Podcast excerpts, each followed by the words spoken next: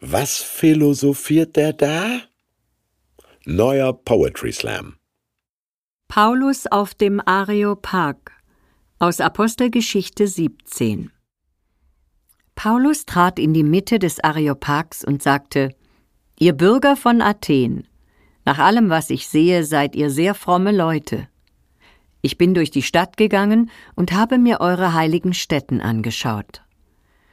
Dabei habe ich auch einen Altar gefunden, auf dem stand für einen unbekannten Gott. Das, was ihr da verehrt, ohne es zu kennen, das verkünde ich euch. Es ist der Gott, der die Welt geschaffen hat und alles, was in ihr ist. Er ist der Herr über Himmel und Erde. Er wohnt nicht in Tempeln, die von Menschenhand errichtet wurden.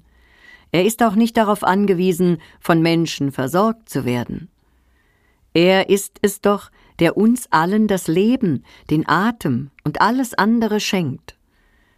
Er wollte, dass die Menschen nach ihm suchen, ob sie ihn vielleicht spüren oder entdecken können. Denn keinem von uns ist er fern. Durch ihn leben wir doch, bewegen wir uns und haben wir unser Dasein. Weil wir Menschen also von Gottes Art sind, dürfen wir uns nicht täuschen. Die Gottheit gleicht keineswegs irgendwelchen Bildern aus Gold, Silber oder Stein. Die sind nur das Ergebnis menschlichen Könnens und menschlicher Vorstellungskraft. Jetzt fordert Gott alle Menschen an allen Orten auf, ihr Leben zu ändern, denn er hat einen Tag festgesetzt, um über die ganze Welt zu richten. Dann wird er Gerechtigkeit walten lassen, durch den Mann, den er dazu bestimmt hat. Dass dieser Mann wirklich dafür bestimmt ist, hat Gott allen Menschen durch dessen Auferstehung von den Toten bewiesen. Als Paulus von der Auferstehung der Toten sprach, lachten ihn einige seiner Zuhörer aus. Aber andere sagten, Darüber wollen wir ein andermal mehr von dir hören. So verließ Paulus die Versammlung. Einige Leute schlossen sich ihm an und kamen zum Glauben.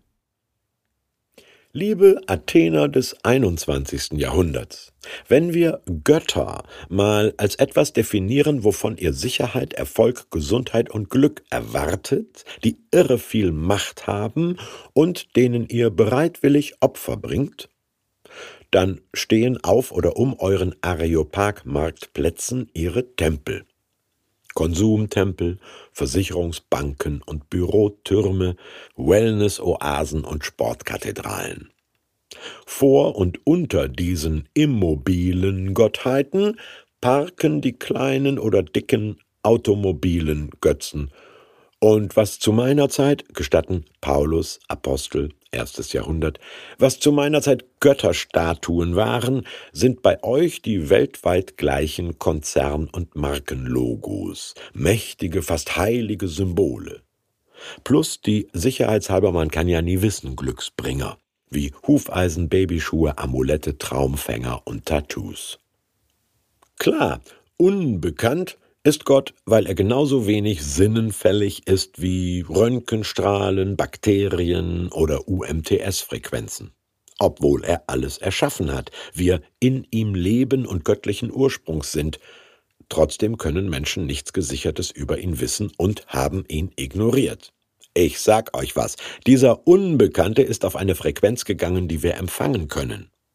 Jesus Christus, auferweckt von den Toten und eingesetzt als Weltenrichter der Gerechtigkeit. Von ihm das Lebensglück im Diesseits erwarten und sich durch ihn verantworten können im Jenseits, das ist schon eine andere Nummer als Bilder aus Gold, Silber oder Stein. Stimmt's? Danke. Amen. Kommentarspalte für Paulus nicht ganz ungefährlich, da man 399 vor Christus genau hier den Philosophen Sokrates gezwungen hatte, den giftigen Schierlingsbecher zu trinken, weil er neue fremde Götter eingeführt hätte.